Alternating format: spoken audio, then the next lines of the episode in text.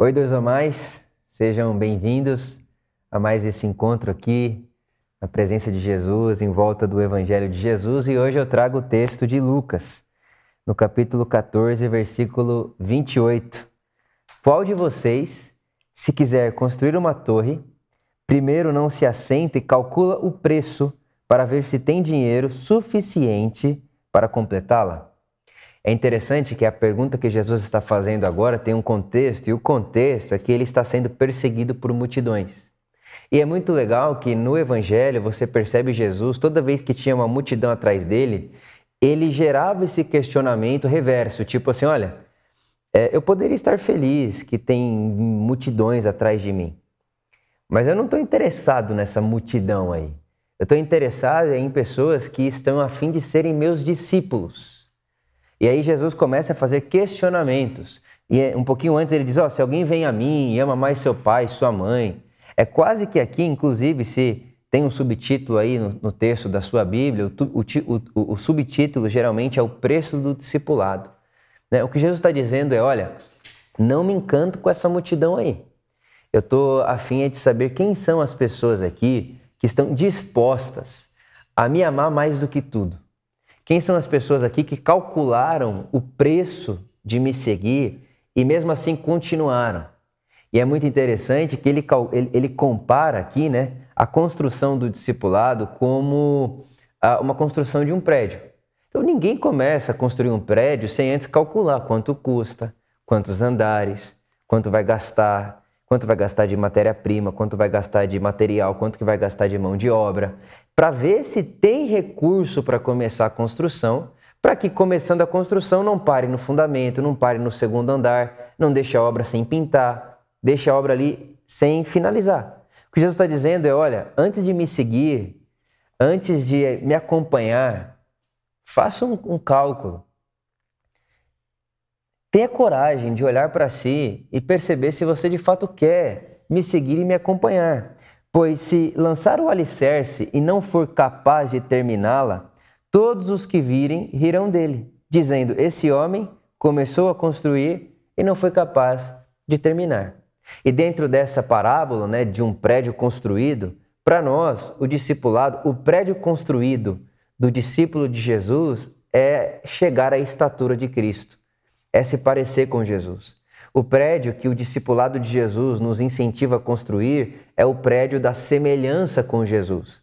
Nós falamos na semana passada que uma das formas de nós nos parecermos com Jesus é imitando pessoas que se parecem com Jesus e praticando a imitação.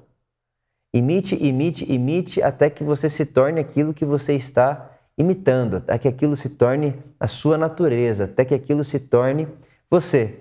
E no fim da nossa conversa da semana passada, eu disse para você que não tem nada melhor do que fazer isso em comunidade. E eu quero reafirmar isso hoje. Porque é muito legal quando você faz o cálculo e você diz: Eu quero seguir Jesus.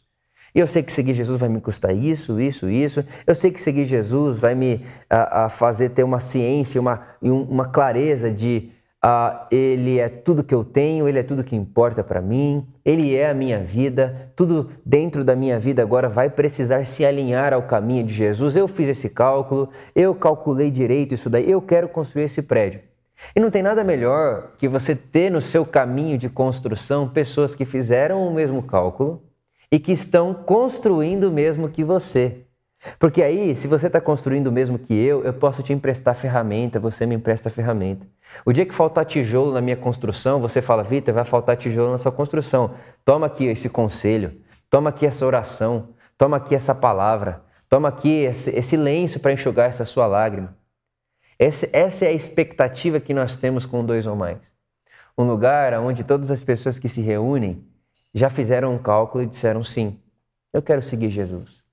Vitor, me fala aí o que eu preciso para seguir Jesus. O, meu amigo, meu irmão, minha irmã, me fala aí o que eu preciso para seguir Jesus. Qual que é o material de hoje? Qual que, qual que é o andar que a gente vai construir hoje? A minha oração daqui é que o Espírito Santo ah, nos ajude, primeiro, a fazer o cálculo. E esse cálculo né, que Jesus nos incentiva a fazer não é de forma nenhuma para ver se a gente é capaz, porque a gente, a gente recebeu de graça, isso é graça de Deus mas é um senso de responsabilidade. Não é aquele negócio assim, ah, eu preciso de um milhão para construir esse prédio. Pô, não tenho um milhão, não vou começar. Não, não é isso. Eu tenho certeza, e Jesus também, que você tem potencial para seguir a Jesus. Porque o que nós precisamos para seguirmos Jesus é o Espírito Santo. E o Espírito Santo já nos foi dado, já foi derramado. Então a questão não é se eu tenho o suficiente para segui-lo ou não. Você tem, eu tenho. A pergunta é mais sobre responsabilidade. Por isso que Jesus fala assim, ó, não vai parar na metade, não pare na metade. Se responsabilize por essa decisão. Essa é a primeira coisa. E a segunda coisa que eu queria pensar com você e deixar essa reflexão com vocês é que feliz é aquele, feliz é aquele que, assumindo a responsabilidade de seguir a Jesus, encontra no caminho pessoas que estão pagando e estão atrás da mesma construção. Feliz é aquele que tem alguém do lado. Feliz é aquele que não anda sozinho. Feliz é aquele que tem quem o corrija. Feliz é aquele que tem quem o edifique. Hoje mesmo, pela manhã, ah, nós tivemos uma conversa aqui, os pastores da comunidade, uma conversa muito delicada, mas uma conversa de gente que está construindo a casa sobre a rocha. E eu sei que todos eles, a Laura, a Gi, o Tico, o Tiago, o Felipe, eu sei que todos eles estão querendo construir o prédio à semelhança de Jesus, então ali é um lugar seguro para mim me abrir, para mim falar, para mim esperar que eles falem sobre mim. Ali é um lugar seguro porque a gente tem um acordo, a gente vai ser transparente. Se um dia eu perceber que está faltando uma massa corrida nas, na experiência do Tico, eu posso falar. E eu sei que o dia que ele perceber que está faltando gesso na minha construção, ele pode me falar. Eu termino hoje essa reflexão dizendo a você: feliz é aquele que conhece e tem perto, tem por perto, alguém que olhou o caminho de Jesus e disse: Eu vou trilhar. Abrace essa pessoa, ame essa pessoa e se engaje com essa pessoa. Que o Espírito Santo sopre a mim a você para que nos encontremos no caminho, no caminho de Jesus, no caminho da construção. E lembre-se disso. Não ficará finalizado o prédio nessa vida. C.S. Lewis, esse autor que a gente gosta muito e cita várias vezes, ele diz o seguinte: o nosso objetivo é nos tornarmos a semelhança de Jesus. Não chegaremos à plenitude nessa vida, mas devemos morrer o mais perto possível dessa construção. Então, que eu e você, que nós gastemos a nossa vida assim e que nunca falte alguém do nosso lado para pegar a nossa mão, para nos abraçar, para nos ensinar, para nos acolher. Desejo isso para mim, desejo isso para você e desejo isso para todos nós. Um beijo no seu coração e até semana que vem.